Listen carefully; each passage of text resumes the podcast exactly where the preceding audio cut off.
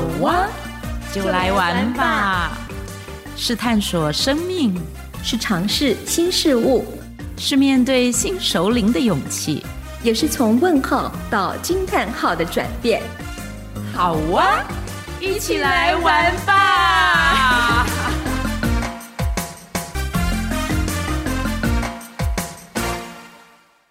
每一天都是我的新起点。今天是崭新的一天。今天我开创全新又美好的一天，以及一个美好的未来。每一天都是新机会。昨天已经过去了，今天是未来的第一天。即便面对瞬息万变的生活节奏，我依然感到安心。亲爱的听众朋友。大家新年好啊！新年好啊！哇，Witch，你刚刚朗读的是哪一篇文章？很好听哎，很好听。对，你是我的声音很好听，还是那文字很美呢？都美，都好听。刚刚前面跟大家分享的是呃，路易斯赫，应该算是全世界哦非常知名的一个身心灵出版社的创办人，路易斯赫。那台湾的出版社把路易斯赫这些年来出的很多的书籍，然后截取了三百六十六篇，嗯，然后他就给这个书名定定名为《每一天爱自己》。我想要跟大家分享的是，今天特别带来的这一本书，是因为。嗯，我自己一直很常看路易斯赫的书，像嗯镜子练习啊，我是美好的啊，都是他写的这样子。然后还有创造生命的奇迹，这大概是只要接触关于身心就是照顾的这个，一定会接触到他的书。嗯，我最近买了这一本书是，是虽然我有看过他的很多书啊，然后而且这些书其实这里面等于是重复的嘛，可是我觉得出版社做的这件事蛮好的，就是他这样挑一篇一篇一一页就是一一篇文章，然后文字也不多，对，不多哈。然后那我我自己最近想了一个方法，就是把它当成是每日一读的概念这样子，我我不要读多，我就是每天读那一页。然后我读完之后呢，我也许我会读两遍，然后就自己把它读出声音来哦。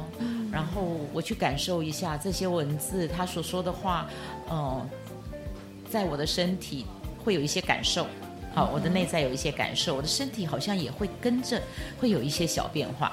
然后接着我就会在我的笔记本，就是我的日记本。我买了新的日记本，我就在我的日记本上会做一些书写。嗯嗯，这个是我这我想要这样运用，然后所以今天就特别带这本书来跟大家分享。它是三彩文化出版的，是今年出版的吗？嗯，就去年。它是去年出版的，现诶现在是现在是哦不不是去年出版的哦，应该这样讲，它现在是二零二四了。对，对 它的第一版出版的是二零二一年，然后我手上的这一本它是二零二二年的四刷。哇，嗯，所以它其实不是很新的书，只是我。就是刚好去年下半年吧，我我就看到这一个那个，我发现说，哎，他的方式还蛮不错的，我就想一想，我虽然有他很多书，我还是买来了。嗯嗯嗯，我喜欢他的副标题，把副标题可以念一下：三百六十六篇疗愈经典收录。嗯，而且还有这个底下，他说拥抱内在力量的心灵之旅。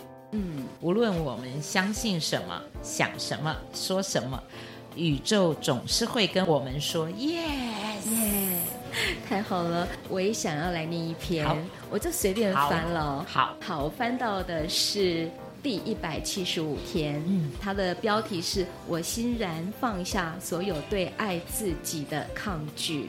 嗯、好，他说有人问路易斯。镜子练习的时候，常见的错误是什么？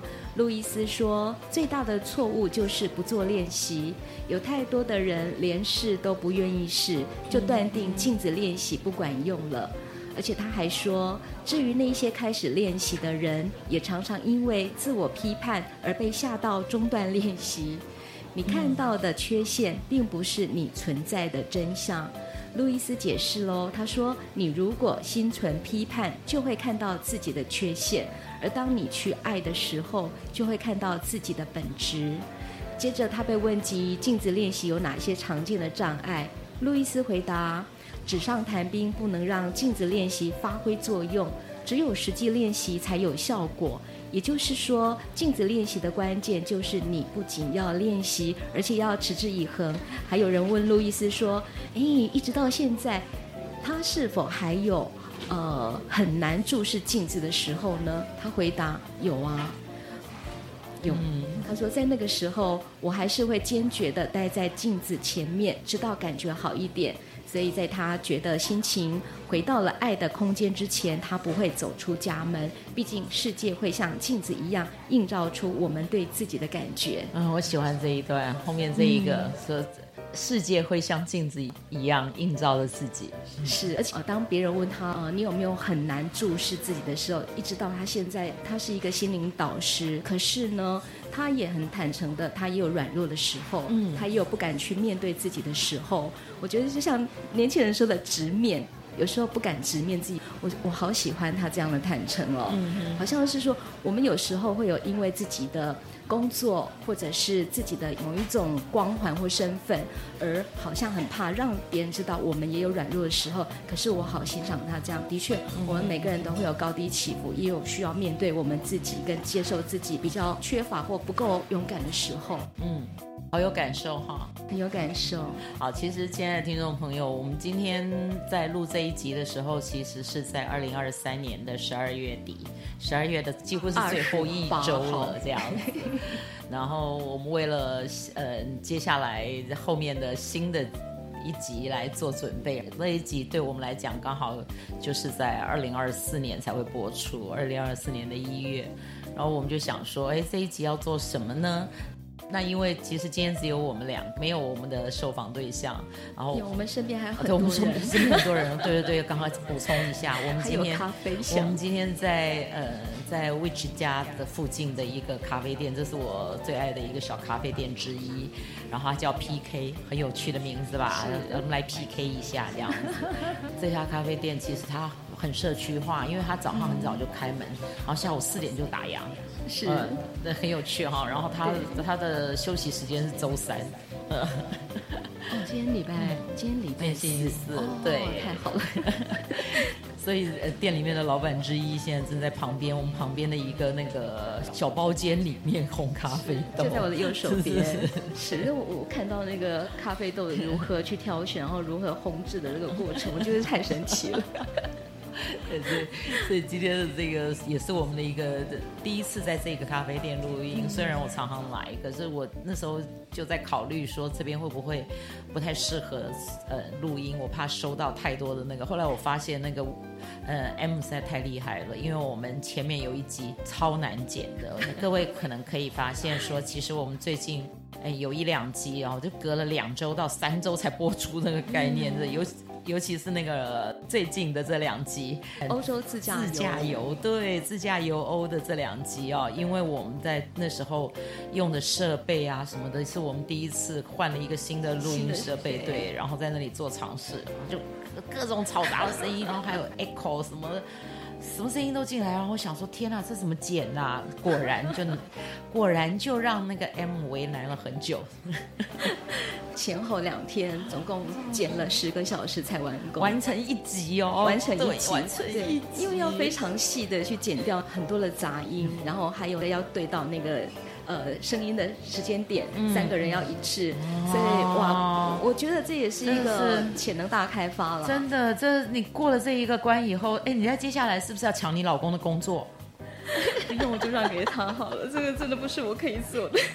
好，说到老公，我们就要拉回来了。其实我们今天这一集本来就是定调是想说，哎，我们来聊聊说过去那一年，我就是我们有些什么收获吧，收获学习啊这样子，然后再来展望一下二零二四这样。对，为什么刚刚讲到老公的时候，我们就想到我们两个，其实我们节目已经。我们还欠这个 访问的债，我们我们欠了很多很多访问债，我们我们常常跟很多人说，哎，我们要来访问，人家都说好。因为欠债税不能提，人人家都说好，然后我们始终都没有，然后我们就突然间会插了别的的主题进来，然后最近全部都在搞旅行。就是其实我们蛮随性的，对我，而且我觉得我那个旅行这件事，因为是我们两个人，就是天天都想要出去玩，然后就没有办法出去玩或者什么，然后就只能够借由借由这种空中的玩，想象一下，自我满足一下，是是是。所以那那我要这样的话，我要来问你了，就是二零二四年这样子，你有没有一个旅行的计划目标？目标哦，目标目标，哎，我真的你不要讲环游世界嘛，那个太大了嘛，是一个小一个小目标。我真的很想去欧洲玩，嗯，因为我的足迹还没有踏到欧洲的土地，哦，所以。如果可以的话，希望今年可以实现，嗯、要不就就后年也可以。嗯哼，对对对。那你会预计想说你要出去的话，可以出去多久呢？哦，当然越久越好。你现在你现在的工作只有寒暑假了，你告诉我。哎，暑假这样，暑假也也大概有两个多月时间啊，对吧？对对，暑假有两个多月的时间，暑假的旅费就是比较高。我只能告诉你，现实 现实面就是这样。然后暑假比较热，然后重点还有一个暑假比较热。热的就很热，没关系，为了玩什么都不在意。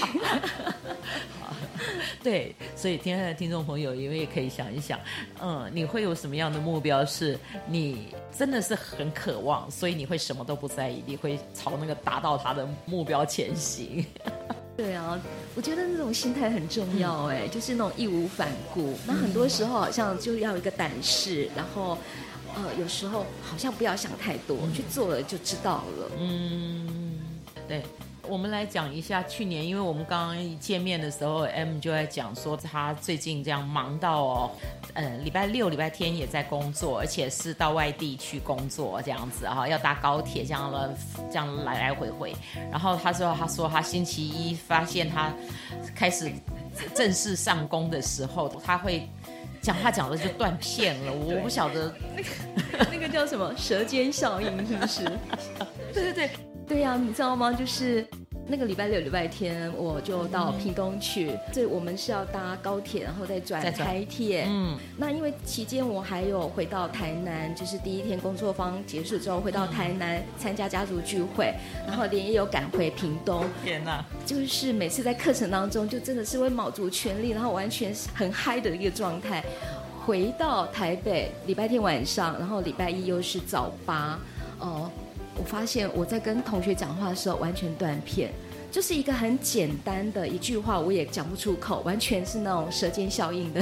你知道你要讲的东西，但是突然间那个名词就出不来。对，然后同学还会帮我顺一下我到底要讲什么。我说老师是那样子。嗯，所以所以刚刚我们在聊的时候，那个 M 就说他觉得真的休息不够。嗯，真的真的。嗯，所以。那你有没有把关于休息怎么样子让自己在忙碌的这些工作之余也有休息的那种时间，把它放入到今年的 今年的对目标里面呢？我觉得你这是很好的提醒，因为有时候我工作一忙的时候，我就会舍不得去睡午觉。哦，睡午觉很重要，舍不得早睡。嗯嗯，我记得我早期都会大概十点半左右我就开始准备要去睡觉了，最多十一点多。后来我发现我怎么好像越来越舍不得睡觉，因为我觉得好像时间还有很多可以运用，然后就最近大概都差不多十二点或十二点多才睡。我觉得真的会影响到那个隔天的一个精神，所以谢谢你的提醒，我要早点睡，我要睡午觉。哎，这件事情其实挺可怕的，就是关于休息。我刚刚这样听你讲，我觉得一个可怕的是什么？可怕的是你早期会十点半就要睡觉，然后现在年岁比较增加了以后，你反而不会早睡。那我记得我早期是都不会早睡，你知道吗？我就是我，我就是因为晚上就是思绪泉涌的时候，所以我都是在晚上写东西，然后可以写到半夜一两点，然后写到我的脑子要炸开了，我才会决定去休息。我可以体会到脑子炸开那种感觉，就已经快好像脑雾一团了，所以真的太累了。对，所以我现在就是不可能做这件事情了。我这这几年其实我就已经慢慢在改变我自己的那个，就是我我虽然还是没有那么早睡，但是我尽量不让我自己在晚上工作。嗯，只有我们刚开始录音的那段时间，我们不是为了要录单集。我曾经有一次晚上要睡两点多还在，我晚上要睡觉前，对对对，我为了那一集重录了十回有那种感觉。然后我看你上传的那个时间，什么天哪，凌晨已经快接近三点上传。对，所以你所以你知道吗？我发现我们两个会凑在一起，不是没有道理，就是我我们在各自的那种。我们各自都有一个要求完美，就是我们都不是要求对方，我们都会告诉对方说没关系，没关系啊，你怎样就好了。然后，可是，一到我们自己的时候，自己的那个关过不了。我觉得这件事情很可怕，就是你自己的要求度。所以，为什么我刚刚拿这一本书说每一天爱自己，我就发现说，哎，我们真的不够不够爱自己这件事情。真的，我觉得我们都太过有责任感了。对啊，你看我刚刚随便一翻翻到路易斯赫说哦，他说爱是我的老师，啊，我觉得这也很有趣。然后他他前面这样讲，他说你来到这里不是为了取悦别人，也不是为了按照别人的方式生活，你只能以自己的方式过日子，走自己的路。然后还有啊，他有一个提醒，他说：当你离开这个星球时，你带不走你的情感、你的车子、你的银行存款以及你的工作，你唯一带着走的是付出爱的能力。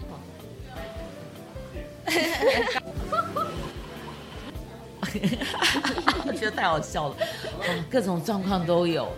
哦，我们今天因为在咖啡馆录音，所以有会有。经常会有所谓的闲杂人等，人家闲杂人，人家不是闲杂人，但是对我们来讲变成闲杂人，所以只要一有人经过或是什么，然后刚刚那个 M 又发现说，哎，怎么机器有杂音什么？对，哎，所以我们时时刻刻，我觉得这有一点像是我们刚刚在讲说，哎，去年这一年呢，我我就真的想一想啊，去年过就是二零二三的这一年，对我来讲，这又是我生命中一个很大的，呃，有一些很大的起伏。那这些起伏呢，对我来说，我我从不来不在预料中。嗯，我去年有一个东西完成了我的目标是，就是我刚刚前面问 M，他想要游欧洲，然后我去年是，我告诉我自己说，去年这一趟去欧洲应该是我就是。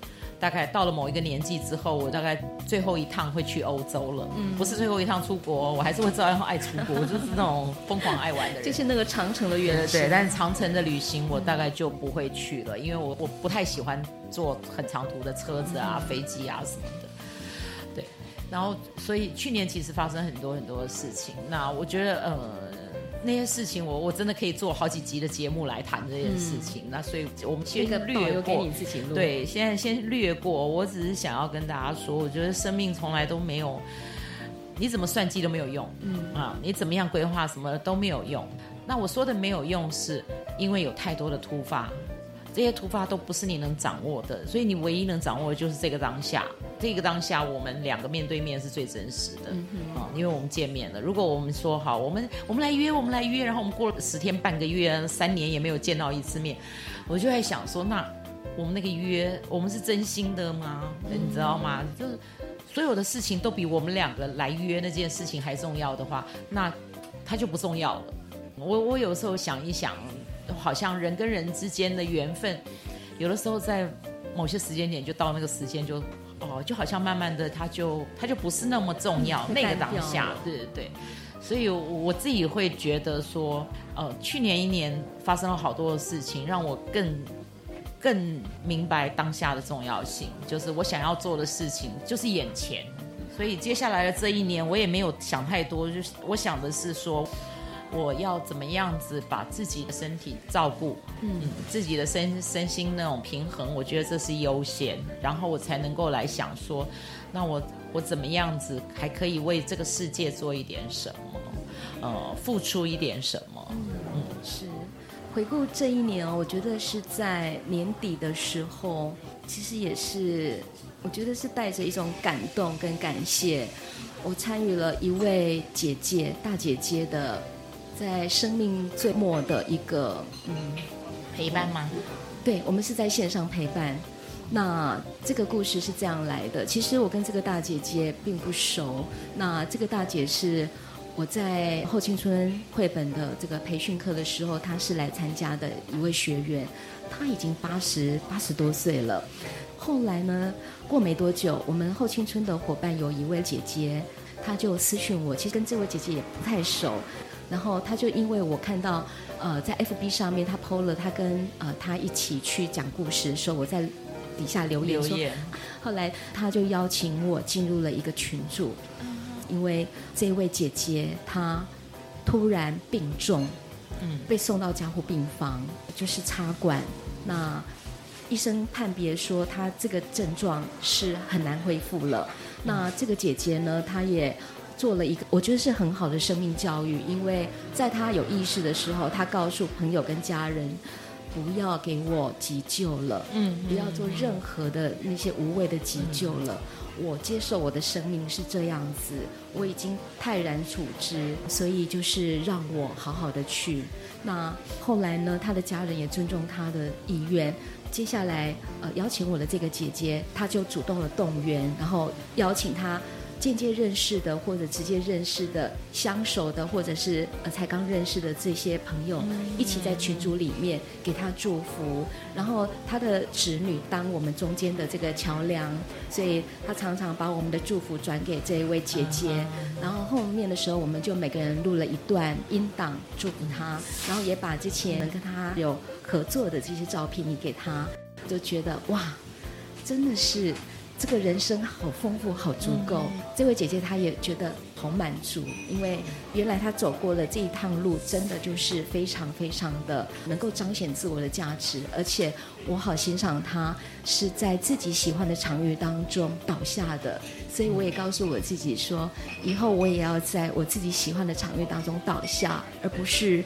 认为说我我已经你不行，我就不行了。我觉得你能够好好的去发挥自己生命的那种价值，我真的觉得很感动。因为这姐姐当了好多团体的职工，而且她不断的在学习，她那种很坦然面对生命的这样的精神，我真的觉得非常非常的感动。因为我我的手机在录音，刚刚应该给你拍两张照片。刚刚那个 M 在讲这段故事的时候，那个就是整个人是发亮的。我真的觉得很不容易耶，真的真的那种决定说不要再急救。那呃，他的家人有说，医生讲说，如果他插管的话，他的生命可以再延续。可是我觉得这个姐姐很明白自己的生命是不需要透过这种是额外的这个医治，然后来去苟延残喘的。我觉得她的生命就像烟火一样那么灿烂。哦，真的很不容易。这个是我在今年从我的工作当中延伸过来的一种学习。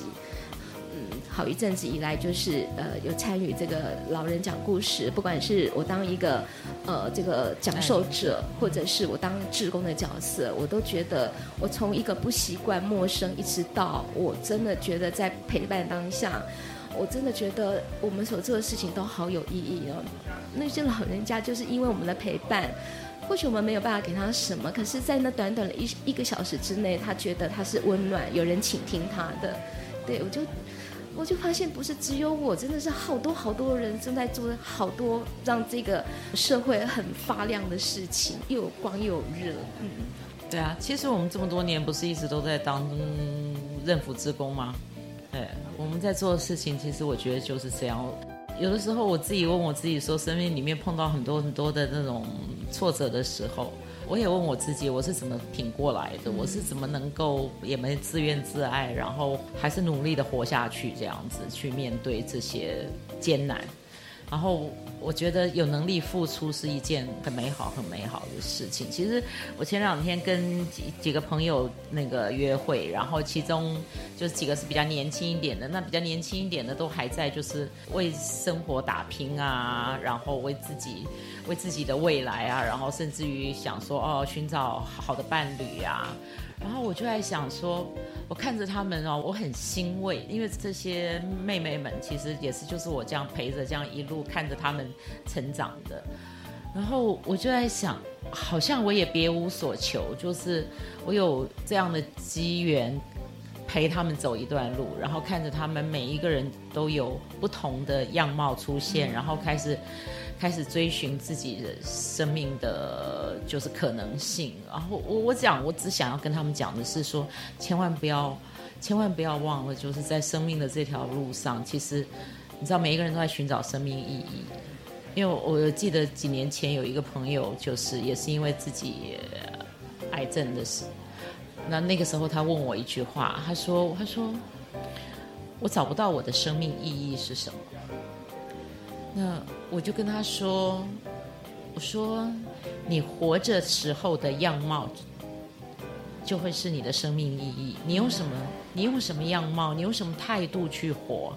如果你就走了，那对你的孩子来讲。”他会是有意义的，因为他看到他的母亲是努力的，或者是没有放弃的。那我说的努力跟没有放弃，不是说我一定要那种苟延残喘的。我说的是，我活着的时候，我知道我是全心全力的在为自己奋斗跟努力，或者是为我爱的人，然后。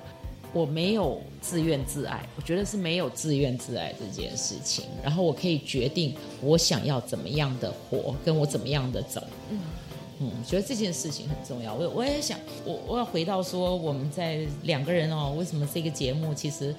这几个月来，对这几个月来，就大家都发现说，我们的节目就是有的时候我们努力想要维持隔周一次，然后可是呢，大家会发现有时候我们两周都没有声音出现。那然后现在很奇妙的就是 FB 的粉砖的点阅比较少，大家都因为追踪了我们节目啊，直接就可以下载，然后大家可能就有一两周发现是没有节目了，然后就会忘了在下一周要要再去看看有没有上架。然后，可是其实我们 FB 的粉砖呐，或者是我们两个人个人的那个那个 FB 的上面，我们其实都还是会有一点告诉大家说啊，我们这一周在在做什么，然后可能那个要等待下一周啊，或者是在下两周，我们是有做这件事情的。所以，我们两个人其实让这个节目一直在持续。有有一个部分就是，我们也想说，我们也经营了，哎，就要三三年了，就要。就两年半了，就要朝三年迈进的概念了嘛，对，不对？你讲那个以年来讲的话，哦、真的真的哇，怎么做到的？所以，所以我也不知道，就是我们好像，就是好像还有很多话没说，然后还有很多很多那个人没访问，我们有好多访问的在名单中。然后我们也觉得还有一些人，如果我不做那个访问，我会有一点遗憾。那我我也不想要那个遗憾，所以所以我们就很努力的，像我我准备要接下来再我要努力的跟那个 M 学一下怎么样子那个做一个简单的剪辑这样子。那有些东西我可能处理不了，到时候可能如果大大家听到那个节目，它的那个音效不是那个那么完美这样子，也请大家多多包涵。对。这是未来我们好哇，这个节目要持续。其实我觉得第一个是大家的收听。是，然后其实我们还是很需要大家的 donate，就是大家的赞助。嗯、那个赞助其实对于我们，其实你知道吗？我们的设备其实一直有在想方设法的一直在更新。我们只是没有去租录音间。我们后来发现录音间其实对我们来讲也是一个压力啊，这样子。然后所以我们就用了各种方式，想要想要让我们的录音的那个可以好一点。所以然后现在呢，有时候我们不是只有在线上啊，因为线上常常会有那个我看不见你，你看。看不见我、啊、那个网络断讯，还有受访者设备的问题。对对，受访者的这个问题，嗯、所以我们就现在常常最常找的就是咖啡店，各种咖啡店。所以如果听众朋友有可以提供我们呃场地吗？对对对，就是告诉我们哪里有适合的这种场地。我们要的场地就是稍微那个空间可能要稍微宽敞一点，然后跟那个。呃，桌椅桌的距离不要那么多，这样子，然后不能可能可能不能是网红店。对，我想我们也会尝试各种方式，就像我们早期一样。那我觉得我们两个有一个比较一致的个性，就是其实我们都很喜欢去尝试新的方式，然后也不设限自己，会去呃不断的去突破。那这个过程当中，其实我们都是很享受，因为我们就是。就来玩吧！所以邀请呢，喜欢呃这个心灵想要奔放的，喜欢来参与我们这个首领话题的各位朋友们，多多支持我们。好啊，就来玩吧！让我们呢能够开发更多的话题。对，而且我也其实很希望大家就是能够再多多上我们的粉砖，然后给我们留言，嗯、告诉我们说，哎，今天这一集的主题是你想听的吗？然后还有一个是你有什么样的主题是我们可能还没做过，然后你想要听的。因为坦白讲，其实我觉得我们做的主题也真的有够多了，我们还蛮神奇的，对吧？我们连屏东绿农都做过了，还有什么嘞？那个这最利。对，我们真的做过很多的那个主题，还有访问李文渊，对。好，那今天的节目就要在这个地方到尾声。是新的一年，祝大家都有新气象，是美好的这个开始。然后，然后祝福大家新年快乐，每一天都爱自己哦。是的，拜拜。